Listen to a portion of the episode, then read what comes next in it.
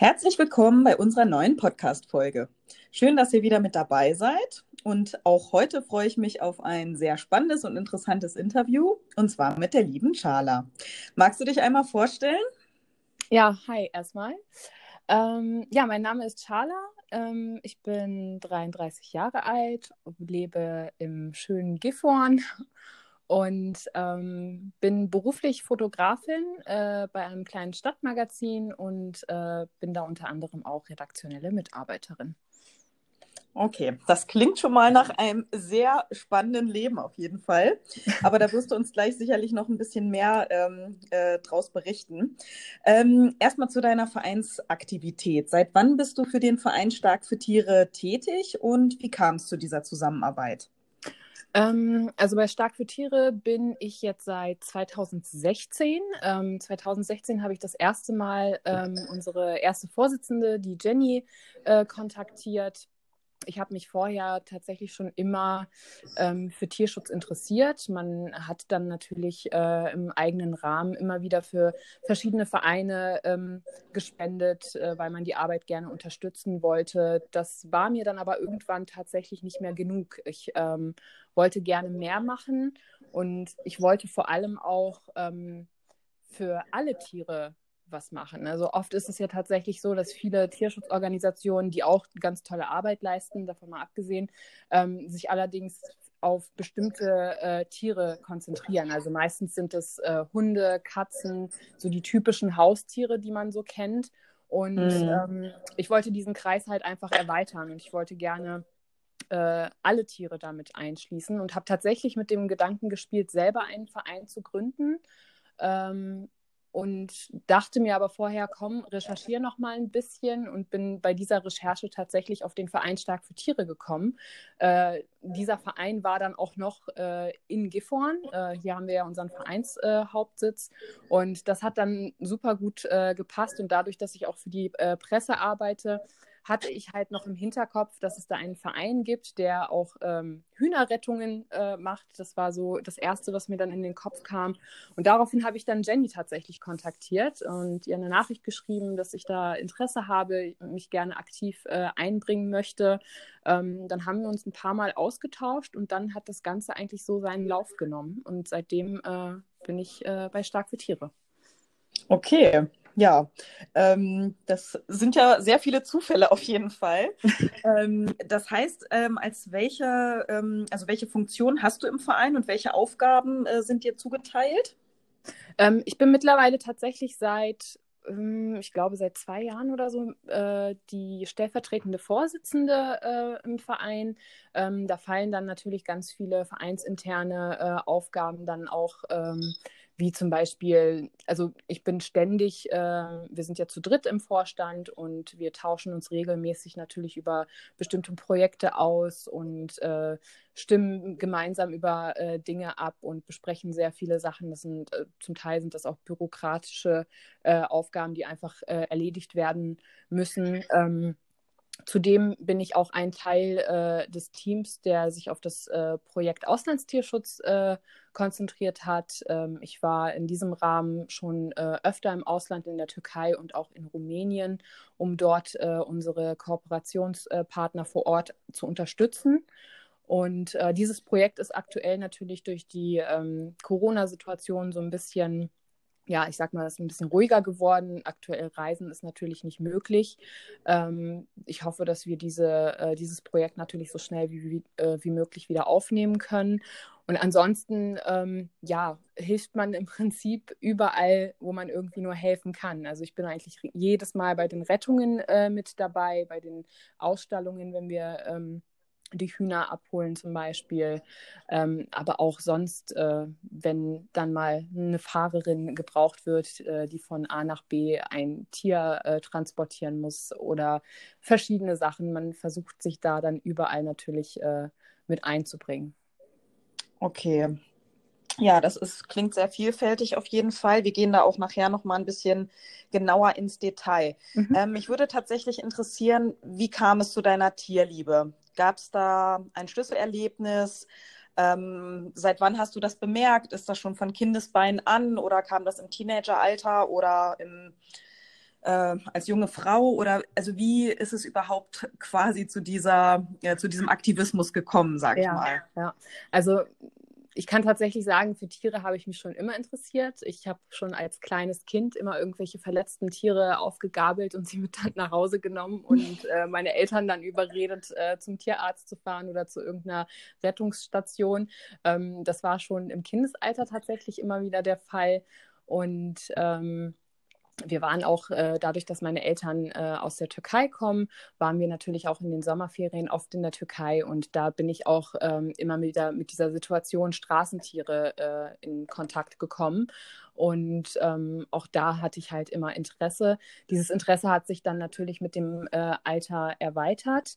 Ähm, so, ein, so ein Schlüsselergebnis würde ich tatsächlich ähm, sagen, dass äh, mein Hund, mein erster Hund Ernie, der jetzt leider schon nicht mehr lebt, ähm, er war so der Grund, ähm, um das Ganze überhaupt äh, ins Rollen zu bringen. Also er war mein allererster Hund und diese Liebe zu diesem Tier hat mich einfach so überwältigt und ich hatte keine Ahnung davon, dass man ähm, so viel Liebe für ein Tier empfinden kann, obwohl ich natürlich äh, vorher schon Tiere immer ganz, ganz toll fand, aber wenn man dann doch ähm, zu Hause mit so einem Tier zusammenlebt, ähm, lernt man ja auch noch mal ganz anders so ein Tier kennen. Man äh, mhm. lernt die Charakterzüge kennen.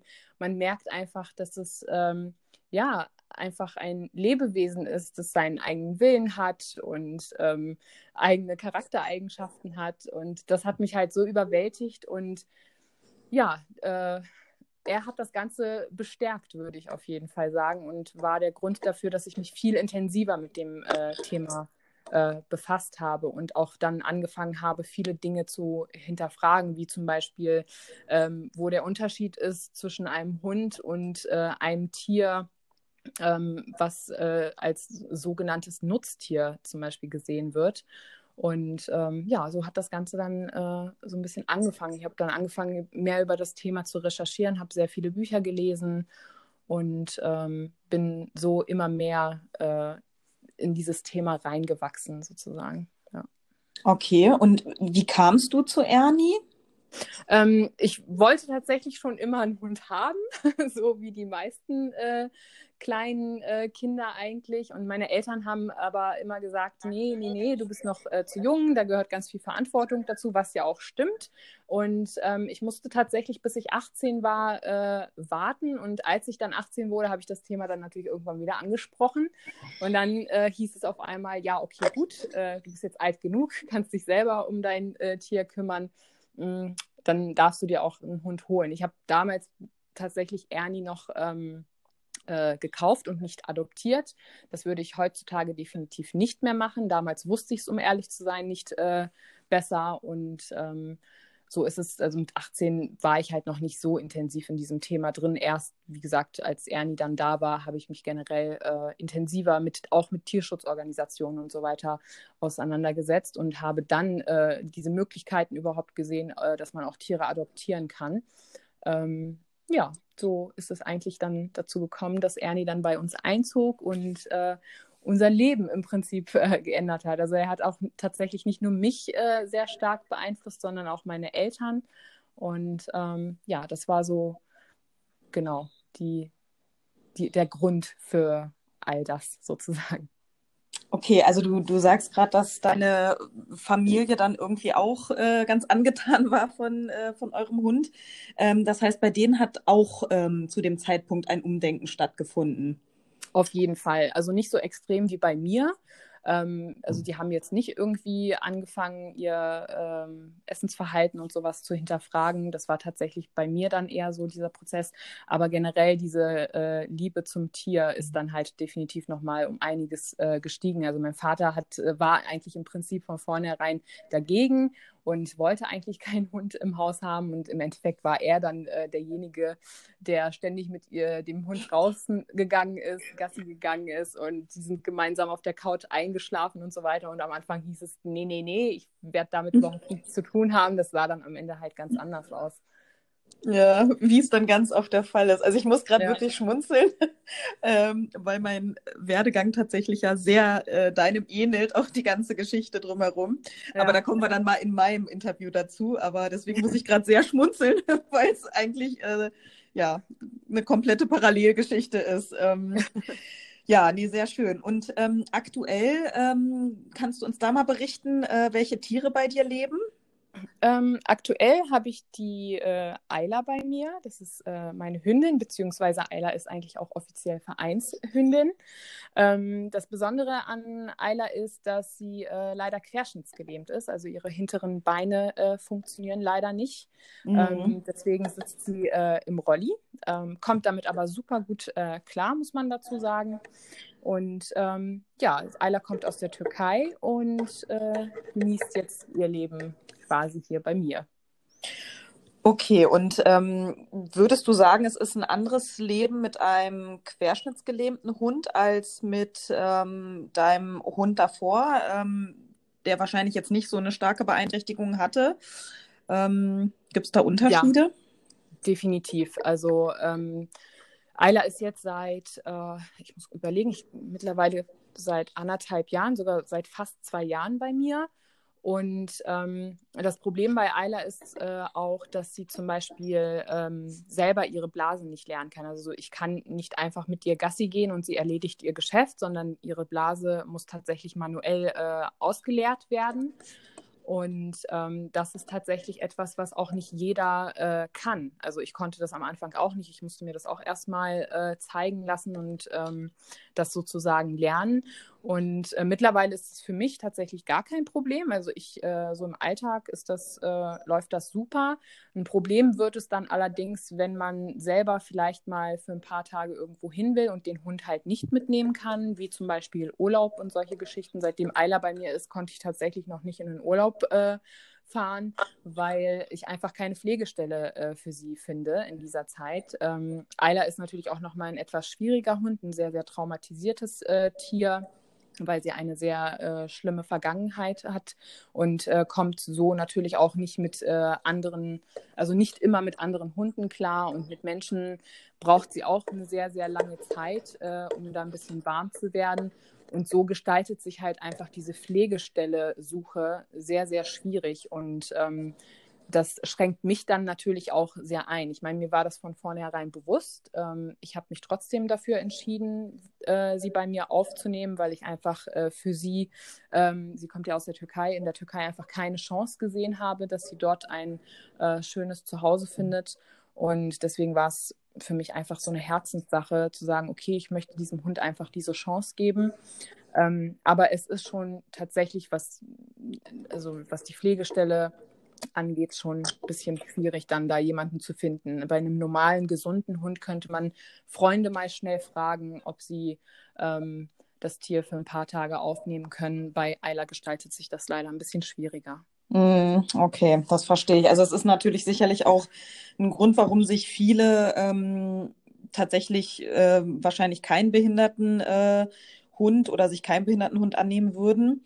Ähm, hm. Kannst du da trotzdem irgendwie eine Lanze brechen und dich irgendwie ähm, dafür aussprechen, dass man irgendwie doch auch solchen Tieren eine Chance gibt. Ähm. Unbedingt, also unbedingt. Das ist, äh, ich bereue diese Entscheidung auch überhaupt nicht und ich bin mir auch ziemlich sicher, es dauert zwar vielleicht ein bisschen länger, dann äh, die äh, perfekte Pflegestelle zu finden, ähm, aber das ist es definitiv wert, weil ähm, es ist so ein krasser Wandel einfach, äh, so einem Tier ähm, das zu ermöglichen und dann auch zu sehen, dass dieses Tier trotz ähm, einer Lähmung einfach Freude am Leben hat.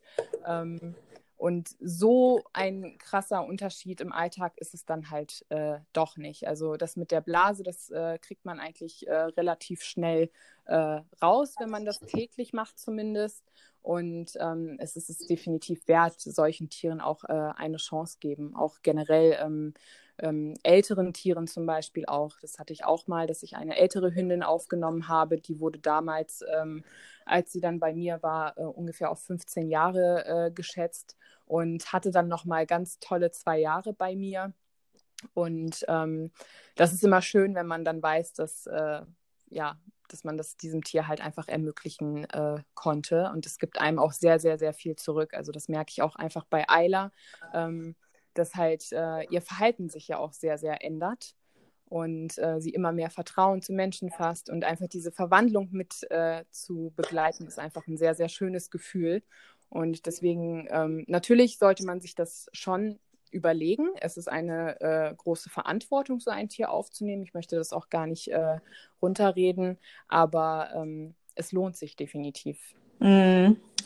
Es gibt ja immer wieder so ähm, diese Stimmen, die dann sagen, ist das Leben für den Hund überhaupt lebenswert? Mhm. Ähm, wenn jetzt zum Beispiel in deinem Fall Ayla jetzt äh, äh, nicht mal alleine Wasser lassen kann und dergleichen, ähm, was würdest du solchen ähm, Menschen äh, sagen? Also es ist definitiv kein Grund, äh, ein Tier, also es gibt ja tatsächlich auch Menschen, die dann sagen, ja, nee, das äh, Tier sollte äh, eingeschläfert werden, es äh, lohnt sich äh, nicht mehr. Es lohnt sich total. Ayla ist äh, außer ihre ähm, Beeinträchtigung mit den Beinen ist sie super gesund. Äh, sie hat sonst überhaupt äh, keine Probleme. Ich meine, das mit der Blase ist natürlich äh, schon eine Belastung und da sollte man dann auch wirklich darauf achten, dass sie regelmäßig auch gelehrt wird, ähm, damit da eben keine Probleme äh, entstehen. Aber äh, ansonsten, ähm, ja, ist sie im Prinzip, wenn man die äh, Behinderung jetzt einfach mal außer Acht lässt, lässt einfach äh, ein ganz äh, normaler Hund. Sie spielt gerne und macht all die Dinge, die andere Hunde auch gerne machen. Und mit dem Rolli kann sie auch super gut durch die Gegend flitzen und auch sehr schnell, wenn sie möchte.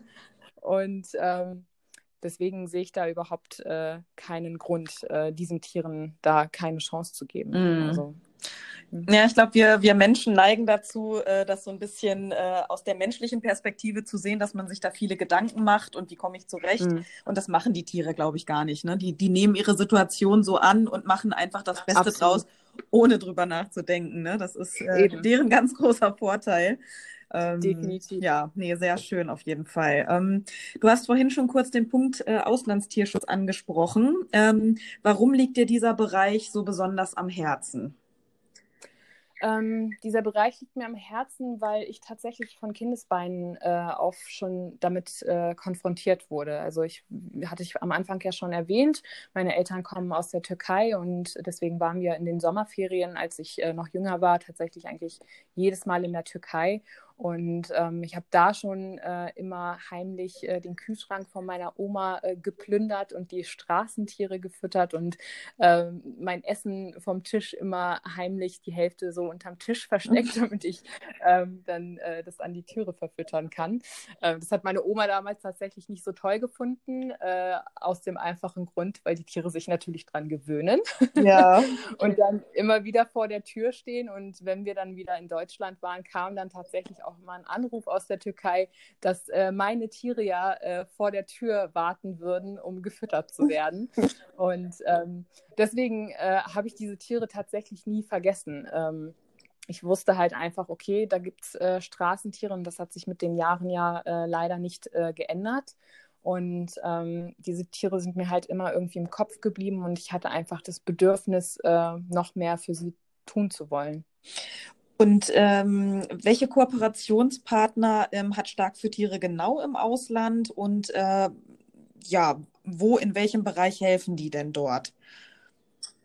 Ähm, wir, also Ayla kommt ja aus der Türkei. Da haben wir eine Kooperation mit einem Tierschützer vor Ort, der sich hauptsächlich äh, um die äh, medizinische Versorgung verletzter Tiere und um die Fütterung äh, kümmert. Er hat da mh, auch in seinem eigenen ähm, Haus, so einen, also einen relativ großen Garten, wo er dann auch verletzte Tiere und so weiter ähm, aufnimmt. Ähm, ist hauptsächlich aber, ähm, wie gesagt, äh, auf den Straßen unterwegs und ähm, füttert die Tiere regelmäßig, also täglich. Und ähm, wenn da mal sehr stark verletzte Tiere sind, ähm, versucht er auch die äh, medizinische Versorgung zu äh, garantieren. Da sind wir mit ihm halt eine Kooperation äh, in dem Sinne eingegangen, dass wir ihn da finanziell unterstützen. Und ich war, wie gesagt, auch schon äh, mehrmals äh, vor Ort und habe da einfach mal mit angepackt, um mir auch einfach mal selber noch mal ein Bild äh, zu machen.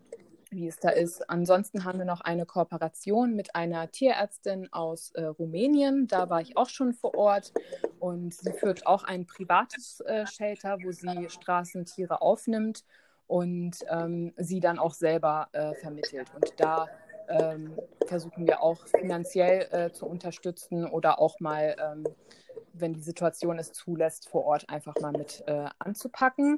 Und äh, zusätzlich haben wir noch eine Kooperation mit einer ganz tollen Tierschützerin aus äh, Zypern. Ähm, die kümmert sich da auch äh, im Prinzip auch, eigentlich auch um fast alle Tiere, die sie irgendwie äh, in die Finger kriegt. Ähm, sehr viele Katzen äh, sind da auch vor Ort, die äh, Hilfe brauchen. Und da versuchen wir dann natürlich auch zu unterstützen. Okay. Ähm, also das heißt, äh, Türkei, Rumänien, Zypern, da ähm, ist Stark für Tiere auch aktiv, sozusagen. Genau. Ähm, genau. Ganz viele sagen ja dann immer, ja, wir haben doch hier auch äh, unsere Probleme in Deutschland und hier gibt es genug äh, Tierschutzthemen, die irgendwie aufgegriffen werden sollten, wo geholfen werden muss. Ähm, warum äh, engagiert sich Stark für Tiere auch für Tiere im Ausland? Ähm, weil Stark für Tiere sich einfach für alle Tiere versucht äh, einzusetzen. Für uns äh, gibt es da einfach keine Grenzen. Also natürlich sitzen auch hier in Deutschland ähm, Tiere im äh, Tierheim und äh, ich bin immer dafür, dass man auch äh, in den Tierheimen äh, nach dem richtigen Tier schaut, ob es vielleicht irgendwie äh, zur Familie passt und so weiter. Und wie gesagt, ich würde sowieso immer sagen, adoptieren statt kaufen. Mhm. Ähm, aber das Leid äh, der Tiere hier in Deutschland ähm, ist mit Sicherheit auch da. Wie gesagt, die Tierheime sind auch äh, voll.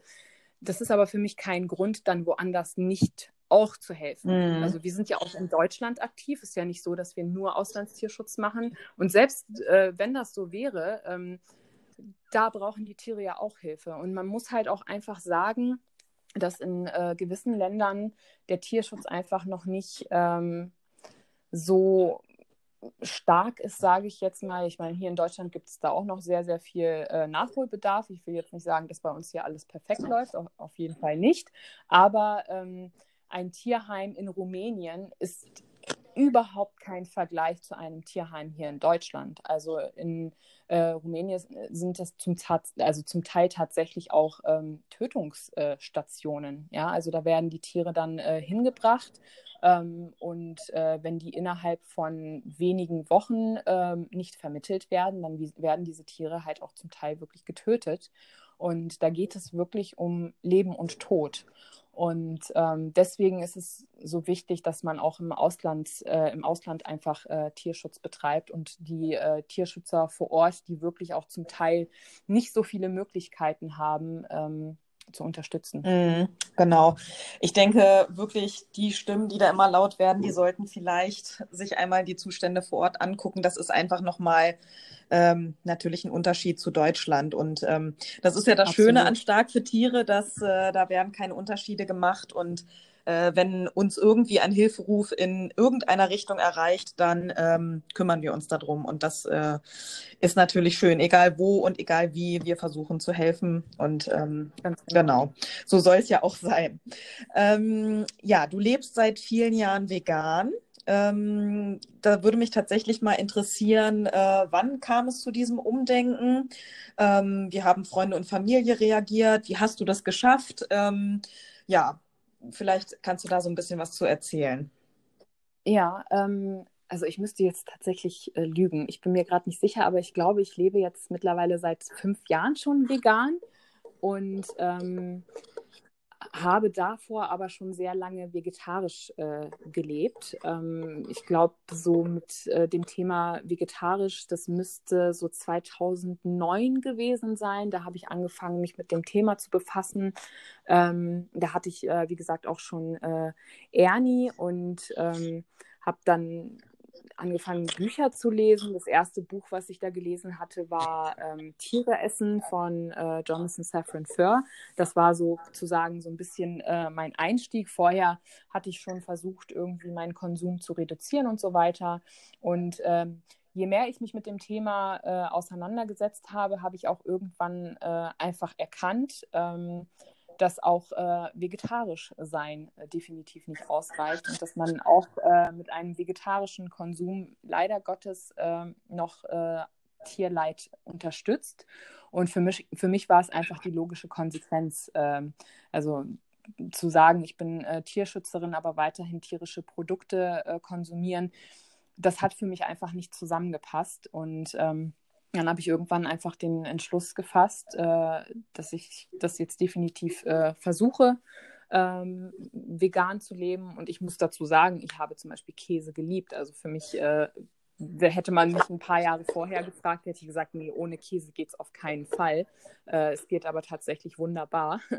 Und ähm, ja, und so habe ich dann im Prinzip von einem Tag auf den anderen gesagt, okay, gut, ähm, ich starte jetzt äh, eine Vier-Wochen-Challenge. So hat das tatsächlich dann angefangen. Und ich habe da tatsächlich noch mal ein paar Freunde mit ins Boot geholt und meinte so, ey Leute, mach doch mal irgendwie mit. Und dann haben wir tatsächlich auch so eine kleine WhatsApp-Gruppe äh, aufgemacht, wo wir uns dann gegenseitig äh, Tipps geschickt haben, was man denn so essen könnte. Und man glaubt gar nicht, was man da alles so essen kann. Also die äh, Veganer ernähren sich nicht nur von äh, Blättern, oder von Salat. Da gibt es äh, eine sehr, sehr große ähm, Vielfalt. Und ja, so hat das im Prinzip angefangen. Nach vier Wochen war mir dann eigentlich klar, okay, warum hast du das eigentlich nicht schon früher gemacht? Ähm, man gewöhnt sich tatsächlich sehr, sehr schnell dran. Und äh, mein Umfeld hat eigentlich, ähm, also meine Familie hat da sehr interessiert äh, reagiert, sagen wir mal so. Äh, natürlich haben meine Eltern dann so diese typischen Fragen gestellt, so ja, ähm, kannst du denn auch dann alle deine Vitamine und so weiter abdecken? Und ähm, nachdem ich dann aber mit denen darüber gesprochen habe, war denen auch bewusst, dass ich mich ernsthaft mit der Thematik auseinandergesetzt habe und dass ich ähm, schon weiß, was ich da gerade erzähle. Das war jetzt nicht einfach irgendwie ein Diättrend oder sonst irgendwie was, sondern das hatte ja tatsächlich moralische und äh, ethische Gründe äh, bei mir, warum ich das machen wollte. Und ähm, sie haben das auf jeden Fall verstanden. Und natürlich gab es dann auch so ein paar Stimmen, die das so ein bisschen ins Lächerliche gezogen haben und ein paar dumme, dumme Sprüche und sowas. Und ja, damit musste man dann natürlich umgehen.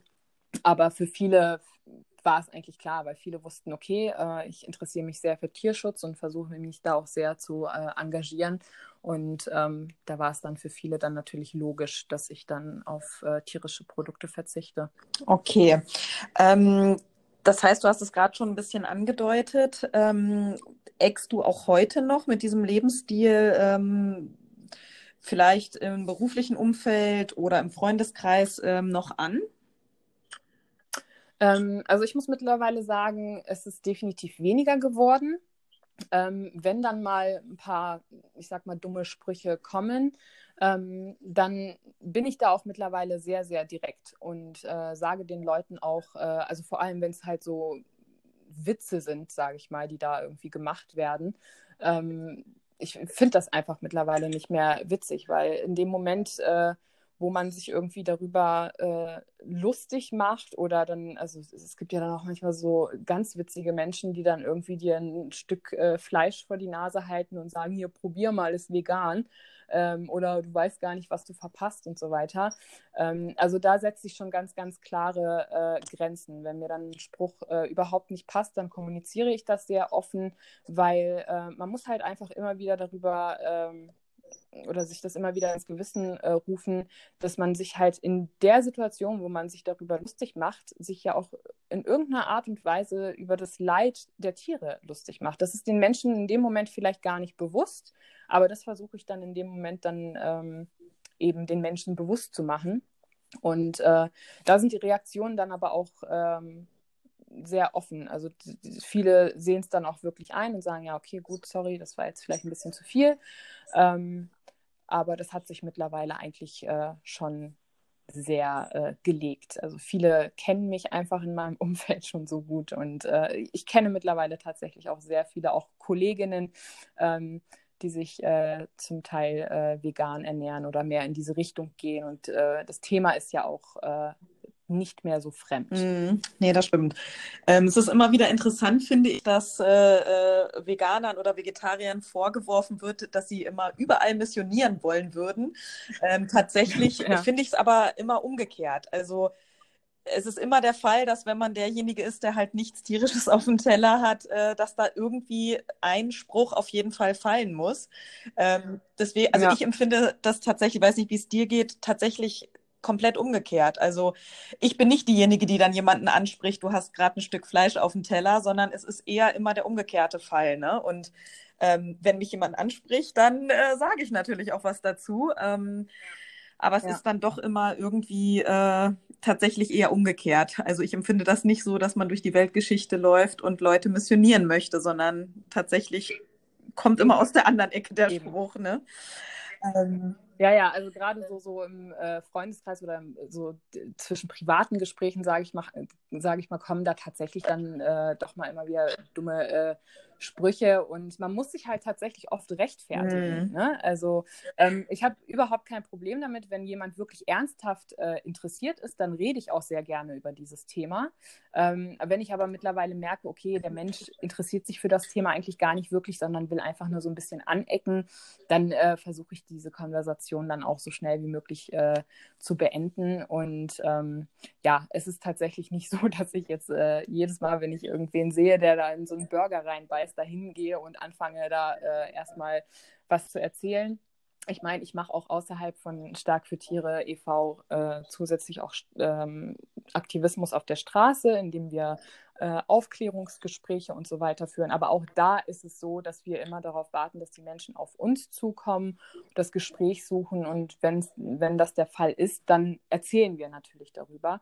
Aber ja, also diese Erfahrung habe ich tatsächlich auch äh, oft gemacht, muss ich äh, ganz ehrlich sagen, ähm, dass man sich einfach äh, rechtfertigen genau. muss. Ja, warum machst du das denn? Aber so und so und dann werden einem ganz, ganz viele ganz tolle Argumente dann auch. Und ja, ist schon sehr interessant. Ja, ja. das stimmt. ja, ich glaube, das kennen, kennen glaube ich, alle, die da ähm, ja, sich vegetarisch oder vegan ernähren oder wie auch immer. Ähm, hast du vielleicht für Leute den ultimativen Tipp, äh, wem vielleicht noch der letzte Anstoß fehlt, sich vegan äh, zu ernähren? Du hast vorhin auch äh, zu deiner Käseliebe irgendwie ähm, äh, ja. dich ausgesprochen. Also wie, ähm, Hast du das gemacht und hast du da irgendwie Tipps?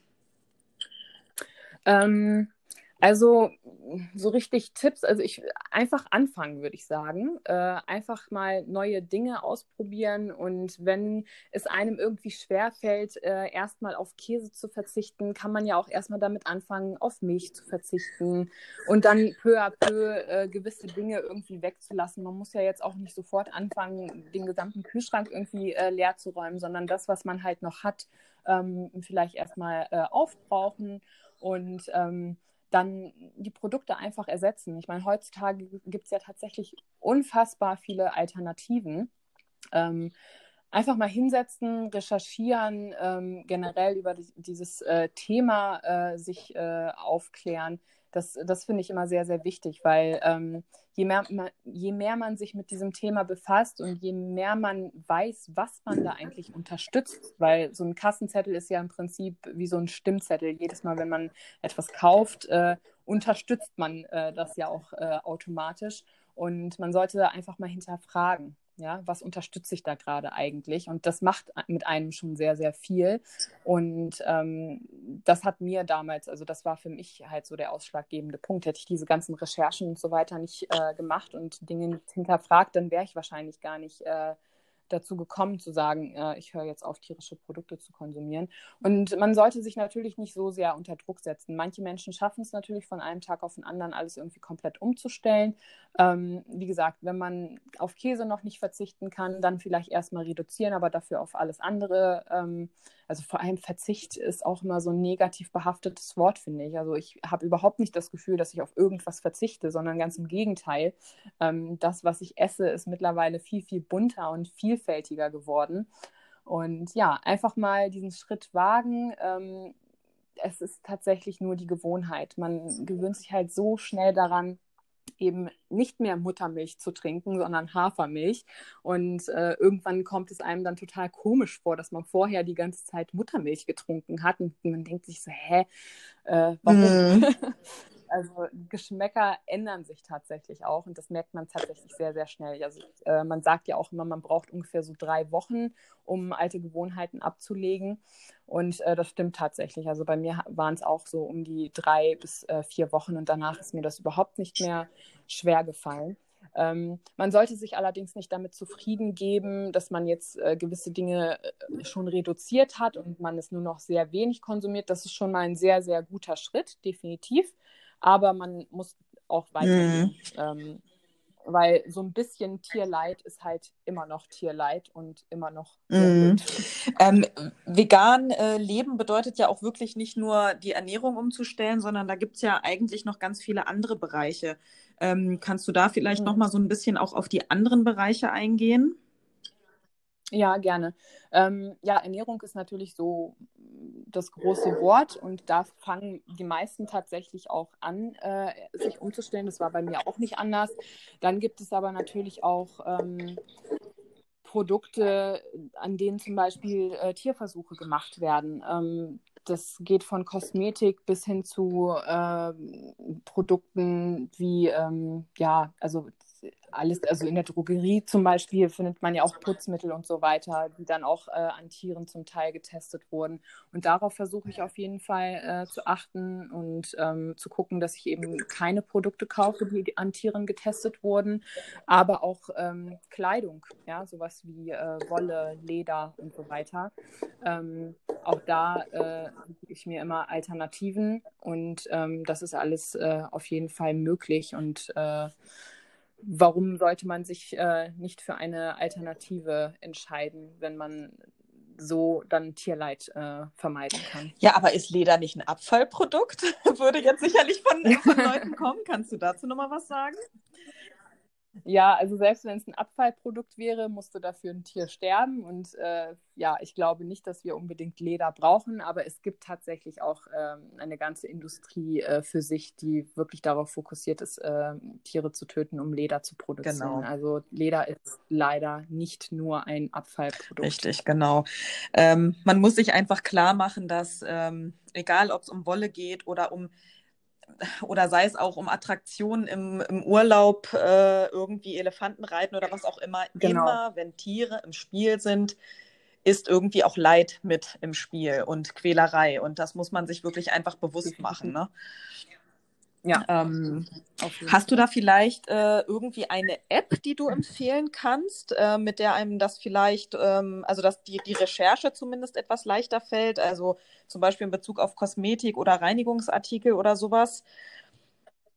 Ähm, da gibt es tatsächlich einige Apps. Äh, ich habe jetzt leider überhaupt keinen Namen im Kopf, aber ich glaube, wenn man das mal einfach so ein bisschen googelt, äh, da wird, wird, man mit Sicherheit sehr, sehr schnell fündig. Ähm, ansonsten, wenn man sich generell äh, informieren möchte, da gibt es ganz, ganz viele Dokumentationen, auch was das Thema Ernährung und so weiter äh, angeht, ähm, äh, auf ganz äh, bekannten äh, Streaming-Portalen. Ähm, die Dokumentation What the Health fand ich zum Beispiel sehr, sehr interessant. Das ist sehr auf die Ernährung äh, bezogen. Da wird sehr viel über Ernährung aufgeklärt. Mhm. Und ähm, wenn man da einfach mal so ein bisschen googelt, äh, es gibt tatsächlich auch ein ähm, Programm, wo man sich äh, kostenfrei anmelden kann ich glaube, das heißt veganstart.de, ähm, wenn man sich halt äh, auf äh, die vegane Ernährung äh, umstellen möchte. Da werden dann einen täglich irgendwie per Mail äh, Tipps geschickt. Ich persönlich habe das zwar nicht benutzt, habe das aber von äh, einigen schon gehört, dass die ähm, sich da am Anfang gerade Hilfe geholt haben, weil am Anfang ist man ja tatsächlich dann schon so ein bisschen überfordert und man denkt sich so, oh Gott, äh, ja, was kaufe ich denn jetzt eigentlich noch ein? Weil in vielen Produkten ja auch ähm, wo man halt nicht erwartet, dass da irgendwas Tierisches drin ist, ist da halt plötzlich was Tierisches mhm. drin. Weil ähm, Milchpulver zum Beispiel, also jeder, der sich irgendwie gerade auf äh, vegan umstellt, äh, wird das äh, irgendwie erlebt haben, dass man denkt so, hä, warum ist da eigentlich Milchpulver drin? Wozu? Mm. also, und ähm, ja, aber da gibt es mittlerweile tatsächlich äh, sehr, sehr viele Apps und äh, Bücher und äh, Reportagen und Dokumentationen und so weiter. Da muss man einfach mal so ein bisschen googeln äh, und man wird da sehr, sehr schnell fündig. Ja, das sind ja schon mal sehr viele Tipps und äh, ich hoffe, dass wir da vielleicht den ein oder anderen äh, ein wenig zum Umdenken angeregt haben und äh, da vielleicht ein wenig die Recherche losgeht. Ähm, ja, magst du uns einmal von deinem schlimmsten Tierschutzmoment erzählen und von deinem schönsten Moment im Tierschutz? Ähm, ja, äh, schlimme Momente. Die gibt es tatsächlich im Tierschutz leider sehr mhm. oft und äh, mir fallen da auf Anhieb auch sehr, sehr viele Geschichten äh, ein, die mich tatsächlich sehr berührt haben und das macht ja auch immer was mit einem. Ähm, eine Geschichte habe ich im Kopf, das hatte tatsächlich gar nicht so direkt äh, einen Bezug äh, zu dem Verein oder zum Tierschutz. Ähm, aber ich hatte ja erwähnt, ich arbeite als äh, Fotografin und habe auch eine lange Zeit äh, als Pressefotografin für eine Zeitung gearbeitet. Und ähm, da wurde ich zu einem Einsatz äh, gerufen. Da hieß es, ähm, dass es einen Unfall irgendwie gab, ein LKW ist umgekippt. Mhm. Da habe ich meine Kamera eingepackt und habe mich auf den Weg gemacht und auf dem Weg dorthin ähm, habe ich dann äh, erfahren, dass äh, in diesem LKW äh, Schweine transportiert wurden. Mhm. Und ähm, ich müsste jetzt lügen, ich glaube, das waren 400 Schweine oder so, die in so einem LKW drin waren, was einfach schon mal so eine krasse Zahl ist, finde ich, weil man sich irgendwie denkt, wie passen da überhaupt so viele Tiere rein. Und ähm, dann bin ich halt an der Unfallstelle angekommen, habe so ein bisschen weiter weggeparkt und habe schon aus der Ferne die Schreie von den Tieren gehört. Das war schon mal ein sehr, sehr ähm, schlimmer Einstieg. Und dann habe ich mich halt immer so ein bisschen äh, genähert und habe dann halt gesehen, dadurch, dass der LKW halt umgekippt war, waren halt einige Schweine dann schon äh, draußen und sind quasi in einem Vorgarten äh, gelandet. Und wo, die Feuerwehr war da und hat dann halt versucht, die Tiere da irgendwie ähm, ja, am Zaun zu halten. Und ähm, man hat aber halt auch gesehen, dass noch sehr viele Tiere im Transporter waren und sehr viele Tiere halt auch schon tot waren und zum Teil sogar noch ähm, zerquetscht im Transporter äh, lagen. Also das war ein sehr, sehr unschöner äh, Moment äh, für mich. Natürlich war ich da beruflich äh, vor Ort, aber trotzdem ist man ja Tierschützerin. Und ähm, das war einfach so eine Situation, das war auch einfach so dieser Moment, weil man einfach das Gefühl hatte, dass ähm, da waren zwar Schweine, aber diese Schweine wurden gar nicht irgendwie auch so von den Menschen drumherum. Das war halt einfach ein Einsatz und die toten Tiere wurden einfach an den Beinen gepackt und auf so einen Haufen geschmissen. Und das war alles einfach so, ja, es waren halt einfach nur Tiere. Und ähm, dieser Moment hat, man, hat mich tatsächlich sehr, sehr mitgenommen, weil ähm, ich konnte in dem Moment ja auch einfach nichts machen. Ich hätte am liebsten all diese Tiere irgendwie äh, genommen und sie irgendwie beschützt, weil ich halt auch ganz genau wusste, da kam dann der nächste Transporter, damit die Schweine, die halt noch überlebt haben, äh, dann in den nächsten Transporter gesteckt werden können und dann in den Tod fahren können, weil das war ja garantiert. Diese Tiere waren ja sowieso auf dem Weg. Äh, wahrscheinlich zum Schlachter oder irgendwie noch äh, so ein Zwischenstopp, wo sie noch mal ein bisschen äh, großgezogen werden und dann getötet werden. Aber am Ende hat definitiv der Tod auf diese Tiere gewartet.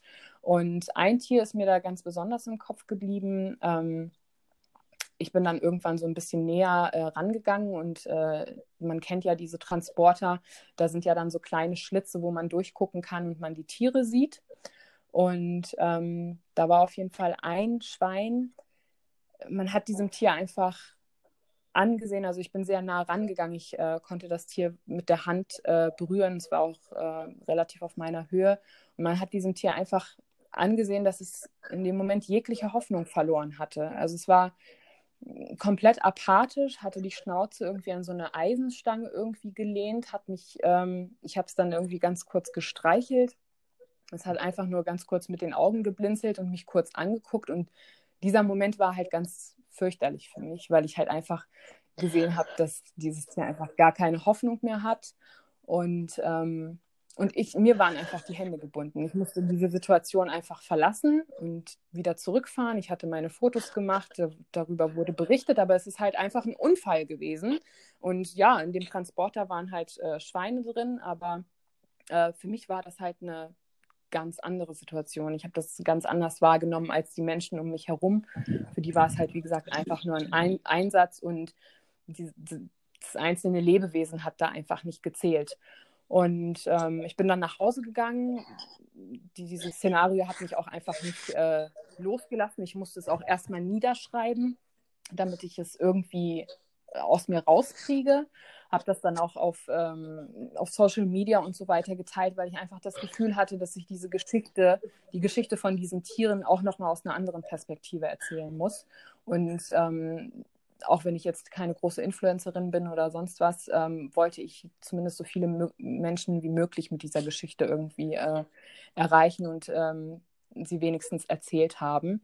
Und ähm, das war definitiv äh, einer der schlimmsten Momente, die mir wirklich sehr, sehr nah gingen. Und ähm, da gibt es tatsächlich auch noch sehr viele andere. Das würde hier allerdings den Rahmen sprengen. Ich muss da nochmal kurz ähm, eine Frage ja, zu stellen, ja. auch wenn du mich jetzt so tief bewegt hast, dass da jetzt viele Tränen bei mir gerade geflossen sind. Ähm, wie hast du das geschafft, in diesem Augenblick professionell zu bleiben? Also ich schaffe es ja jetzt gerade nicht mal beim Erzählen. Ähm, ich habe es tatsächlich in dem Moment äh, irgendwann nicht mehr geschafft. Also das war auch äh, in meiner beruflichen Laufbahn bis jetzt ähm, als äh, Pressefotografin. Und ich habe tatsächlich auch schon einige, viele schlimme Unfälle ähm, gesehen. Aber dieser Moment, äh, ja, da konnte ich tatsächlich irgendwann nicht mehr professionell äh, bleiben. Also ich, ich mich hat es auch irgendwann tatsächlich sauer gemacht und ähm, ich bin dann in einem Moment tatsächlich auch ein bisschen lauter geworden, weil sie sehr, sehr ähm, ja, nicht sanft mit den Tieren umgegangen sind, ähm, dass ich dann irgendwann gesagt habe, geht das auch ein bisschen, äh, ich weiß nicht mehr genau, was ich gesagt habe, aber irgendwas habe ich gesagt, weil ich so krass überfordert war mit dieser Situation. Und ähm, dann kam dann auch noch der Moment, dass ein Kollege vorbeikam, äh, der auch wusste, dass ich äh, Tierschützerin bin und äh, mich dann angeguckt hat und meinte so, oh, das muss jetzt aber besonders hart für dich sein. Und das war der Moment, wo ich nicht mehr konnte. Also mhm. da habe ich dann auch wirklich angefangen zu weinen und ähm, ich kann mich eigentlich normalerweise sehr gut zusammenreißen in solchen Momenten. Aber da ging es einfach nicht mehr. Da musste ich dann tatsächlich auch einmal kurz um die Ecke gehen, ähm, weil ich da halt nicht vor den ganzen Leuten irgendwie äh, rumheulen wollte, mu musste mich kurz hinsetzen, einmal kurz tief durchatmen, bis ich dann überhaupt wieder dahin gehen konnte. Also das war tatsächlich der Moment, wo ich dann so ein bisschen äh, die Professionalität äh, verloren habe. Aber ähm, das ging einfach nicht anders in dem Moment. Das war dann einfach so. Ja, also absolut nachvollziehbar. Respekt, dass du das dann irgendwie zeitweilig wirklich geschafft hast. Also ja, also wie gesagt, schon allein vom Zuhören war das für mich jetzt wirklich unerträglich, muss ich äh, ganz ehrlich sagen. Mhm. Deswegen kommen wir jetzt am besten ganz schnell zu äh, deinem schönsten Moment, ähm, bevor das hier bei mir völlig eskaliert. Ja, ähm, ja, die schönsten Momente oder der schönste Moment, also die schönsten Momente generell sind wirklich immer die Momente, wo du weißt, okay, gut, du kannst jetzt einem Tier das Leben retten. Also deswegen sind die Rettungen zum Beispiel, auch wenn die unfassbar anstrengend sein können und man da zum Teil äh, bei der Ausstellung wirklich mit blauen Flecken irgendwie wieder nach Hause kommt, weil man in die letzte Ecke kriechen musste und aus so einem Stall auch mal voller Scheiße irgendwie wieder rauskommt, weil man wirklich so das letzte letzte Huhn in der Ecke irgendwie noch äh, kriegen will. Ähm, das sind immer ganz, ganz tolle Momente äh, für mich, wo ich wirklich ein Tier dann im Arm halte und ganz genau weiß, äh, du wirst jetzt ein ganz schönes Leben haben und du wirst jetzt gerettet und äh, fährst halt nicht zum Schlachter. Das sind immer wieder tolle Momente, die mich auch immer wieder dazu bewegen, weiterzumachen. Und ähm, Ayla ist für mich tatsächlich auch jeden Tag äh, so ein ganz toller Moment oder generell diese Entwicklung von diesem Tier äh, mitzukriegen. Man muss halt einfach dazu sagen, dass Ayla wirklich äh, sehr traumatisiert äh, hier bei mir ankam. Also sie muss wirklich sehr, sehr schlechte Erfahrungen mit Menschen gemacht haben. Sie hatte ja auch, als wir sie gefunden haben, war sie in einem katastrophalen Zustand und ähm, hatte äh, einen gebrochenen Rücken. Der Wirbel war also einmal komplett durch und ähm, sie hatte kaum noch Fell, also die ganze Haut war voller Räude und komplett abgemagert. Oh und äh, wirklich in einem sehr, sehr schlimmen Zustand, also fast äh, mehr tot als lebendig. Und ähm, dementsprechend dadurch, dass sie halt diese Erfahrung gemacht hat, sie musste auch mit diesem Bruch tatsächlich mehrere Monate auf der Straße irgendwie überlebt haben, weil die Ärzte es dann bestätigt haben, dass dieser Bruch halt alt war.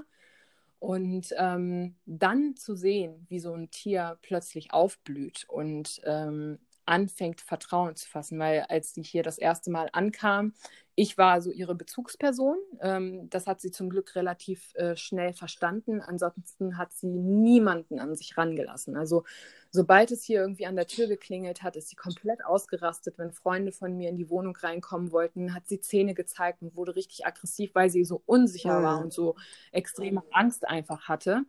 Und ähm, Mittlerweile machen wir aber ganz, ganz tolle Fortschritte und äh, letztes Jahr gab es dann tatsächlich auch den Moment, wo sie zum ersten Mal mit einem, ja, also Fremden, also mit jemandem, der halt nicht ich ist, äh, wo sie dann gekuschelt hat. Und das war zum Beispiel für mich so ein Moment, wo ich dachte, also da ist mein Herz wirklich aufgegangen, weil ich dachte, so, es ist so schön zu sehen, dass dieses Tier einfach diese Angst langsam ablegt und anfängt, äh, Hund zu sein. Und ähm, ja, das sind dann tatsächlich immer so die ähm, schönen Momente, die ähm, einem dann wirklich wieder Kraft geben, weiterzumachen. Mm, genau. Man muss natürlich einfach sagen, es überwiegen die schlimmeren Momente. Das ist, ist leider einfach im Tierschutz so, aber ähm, ja. ja. sonst hätte man halt Definitiv. auch diese schönen Momente nicht. Ne?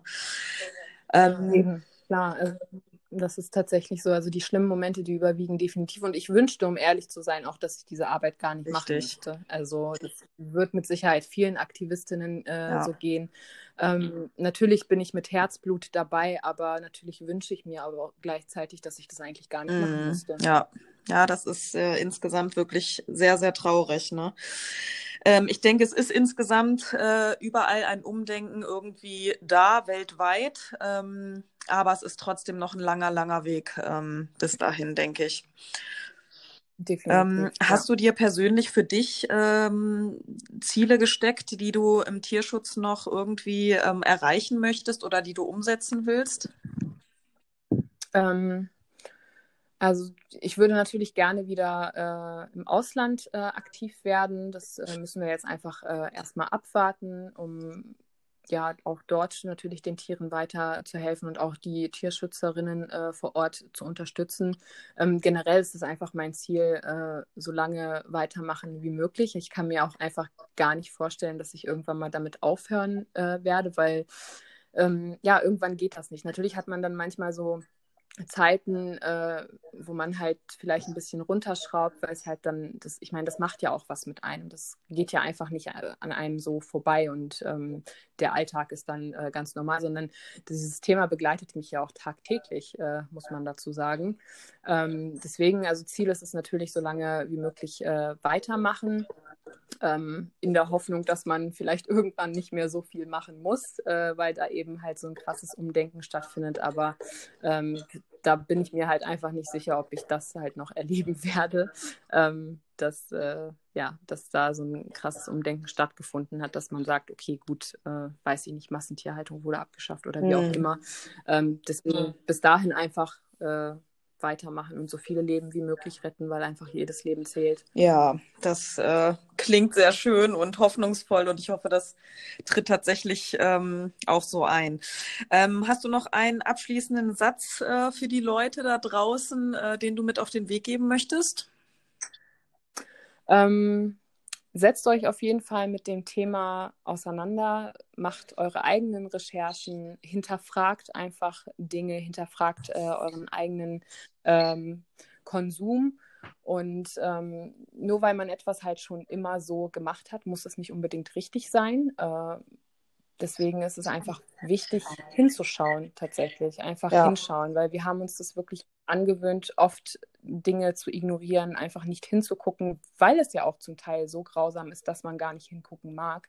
Aber einfach mal hingucken und ähm, hinterfragen und fragen, ob das, was man da vielleicht unterstützt, äh, mit den eigenen moralischen Werten ähm, zu vereinbaren ist. Das ist es in der Regel nämlich ja. nicht. Richtig. Wir neigen halt, äh, wir sind so gepolt, dass wir den einfachen Weg wählen und der ist natürlich verdrängen, weitergehen, nichts machen. Das ist der einfache ja. Weg und hinsehen, etwas tun, aktiv werden, etwas von den eigenen Bedürfnissen zurückstellen und ähm, ja, das ist äh, der steinige Weg und den sind natürlich ganz viele nicht bereit zu gehen. Aber vielleicht wird ja. das auch alles noch. Ähm, hoffen wir das mal. Ähm, Hoffentlich. Ja, ja, ich danke dir wirklich von Herzen für das äh, sehr bewegende Gespräch. Äh, ich werde jetzt sicherlich noch ein paar Tage ja. brauchen, um das zu verarbeiten. Ähm, ja, würde mich an dieser Stelle wirklich von dir und den Zuhörern verabschieden. Und ja, vielen, vielen Dank nochmal, Charla. Sehr, sehr gerne. Mach's gut. Tschüss. Bis dann.